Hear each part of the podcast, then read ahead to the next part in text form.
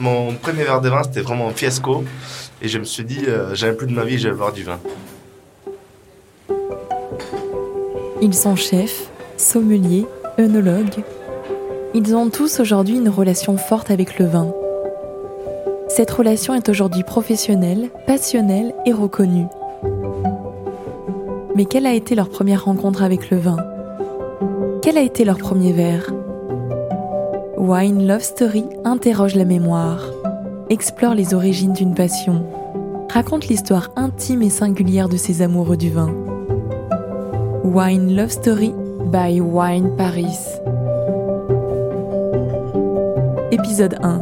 Gianmarco Gorni, chef du restaurant Goguette à Paris.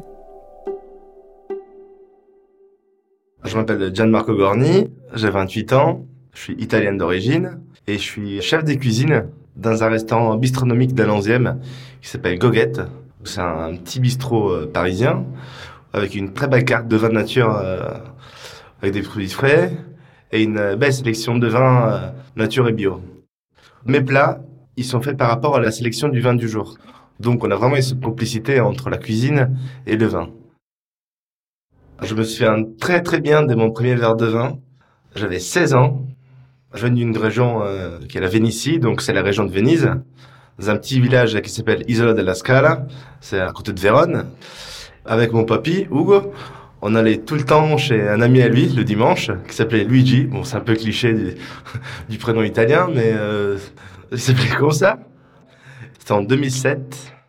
C'était un sous-sol d'une ferme, c'était une cave euh, en pierre, avec un gros trou, où il y avait euh, la lumière qui rentrait. Il y avait des saucissons euh, pendus partout, des saucissons et des copas. Donc ça avait une odeur un peu très humide. Et je me souviens, il avait euh, deux gros tonneaux de son vin de maison. C'était un vin rouge et des cépages autochtones euh, qu'il plantait lui-même. Et il était fier en plus de ce vin. Et du coup, il nous faisait goûter. Je me souviens, il avait une grande pipette avec une ventouse au fond qu'il mettait dans sa barrique il prenait un peu et il nous mettait ça dans un verre tout plein de calcaire, tout blanc. Et du coup, on était obligé euh, bah, goûter ça. C'était, j'ai goûté ça, j'ai mis le nez dedans, ça, ça sentait pas bon. C'était euh... 12 ans après, je me suis encore de cette odeur, pas très agréable, on va dire, de, cette couleur du vin qui était rouge foncé, il était hyper trouble. Et ça, c'était mon premier verre de vin, il était pas très bon, quoi. Il était, il était pas très convaincant. Et pour lui, il était bon.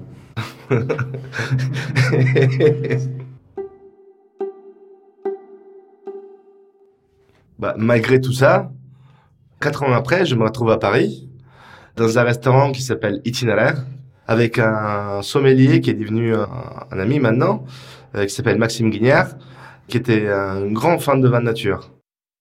Il m'a un peu pris sous son aile et il était très passionné. Je me souviens, il était hyper pédagogue. Il m'expliquait vraiment dans les détails.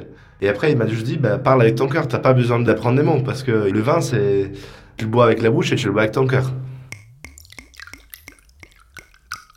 C'était un samedi soir à la fin de service. J'étais en train de nettoyer la cuisine. Euh, moi, j'avais encore cette idée du vin euh, de, de Luigi, donc euh, j'étais pas très vin à l'époque. Donc j'ai encore ce souvenir de ce vin qui était pas très bon. Et euh, il me dit non non, tu vas voir, tu vas bien aimer. Il me tend un verre de vin. Je vois ce vin, j'avais jamais vu cette couleur. Je pensais que c'était un vin blanc, mais j'avais cette idée des vins blancs hyper clairs où on voyait à travers, alors que là c'était un vin qui était assez trouble euh, hyper dense, on voyait presque pas à travers. Et euh, dès que j'ai mis dans la bouche, explosion de papilles, je me souviens très bien, c'était un nourrisson chez Bernardo en 2011.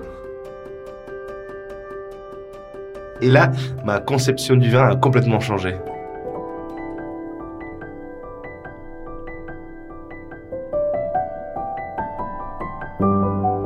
À l'époque, j'aurais juste dit c'est un blanc trouble qui tendait un peu à la couleur orange, euh, dû je pense à un peu de macération. Et en bouche, il était vraiment rond et ça m'a robé le palais. Dès que je l'ai mis dans la bouche, il y avait, un, une sensation que j'avais jamais euh, testé sur un vin blanc parce qu'un vin qui était assez ciselé, assez droit et assez tendu, mais qui euh, avait euh, en même temps une certaine rondeur en bouche donc hyper élégant. Euh, ça enrobait la bouche, le palais, un peu ce côté beurré, euh, on peut dire, un peu brioche, euh, brioche grillée, et c'était très très bon parce que j'avais jamais goûté un vin comme ça. Ça me fait rire chaque fois que je vois cette bouteille quelque part. Bah, j'ai toujours ce premier souvenir de ce vin, quoi. C'est un peu comme euh, quand je vois de la sauce tomate, je pense à ma mère. Là, bah, dès que je vois un nourrisson, euh, je pense à Maxime et à ce premier verre de vin. Après, je l'ai goûté en plusieurs millésimes. Bah, ça goûte pas comme le premier que j'ai goûté. Peut-être que c'était parce que c'était le premier, c'était une. Euh, c'est un peu comme les cerises. Quand on les mange sous l'arbre, ils ont un goût. La même cerise, tu la goûtes dans la cagette, ça n'a pas le même goût. C'était un peu comme ça.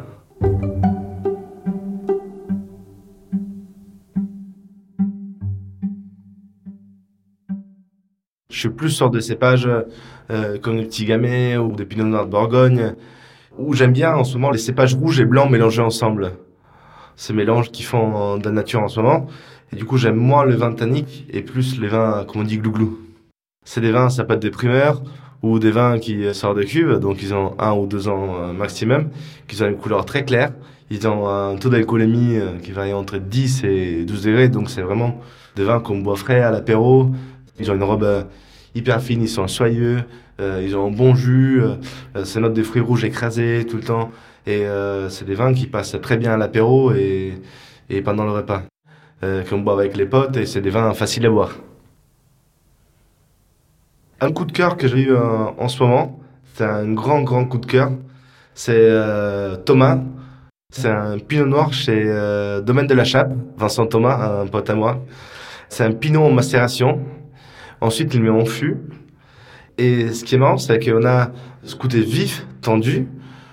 C'est assez ciselé et l'élevage, ça lui donnait vraiment ce goût de fût, un peu vraiment une belle rondeur. Et c'est une couleur orange parce qu'il y a une petite macération. Et donc c'était hyper intéressant. En plus, en 2014, c'est magnifique. Mon accord euh, mes vins fétiche en ce moment, c'est des moules merguez. Donc c'est des moules cuites dans un jus de merguez avec un peu de menthe, citron confit et des graines de moutarde au whisky. Et en vin, j'adore les déferlantes chez Olivier Cohen. Donc c'est un jeune vigneron qui mélange du, des cépages euh, rouges et blancs. Donc on peut trouver du chenin, de la syrah et grenache. Et ce vin, on l'a à la tireuse. Maintenant, il y a cette mode de faire des kick Donc c'est des bidons de 15 litres sous pression qu'on connecte à des tireuses à bière et on tire du vin euh, comme ça. Ce qui est cool dans cet accord mes vins, donc moule merguez et la déferlante sur Olivier Cohen, c'est que étonnamment ils sont complètement à l'inverse. Ça veut dire que la moule merguez, on a quelque chose de iodé et euh, la merguez un peu ce côté épicé.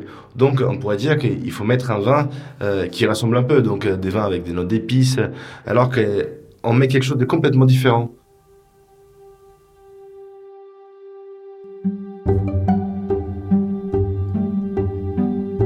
En fait, ma connaissance en vin, ça vient que euh, par rapport à des rencontres, bonnes ou mauvaises rencontres, mais c'est des rencontres. Il y a des mauvais souvenirs, des bons souvenirs, mais même les mauvais souvenirs enrichissent ma culture euh, dans le vin. Le vin, c'est un livre ouvert et infini. Il y, a, tellement de choses à essayer tellement de cépages euh, oubliés qu'on n'a jamais arrêté d'apprendre.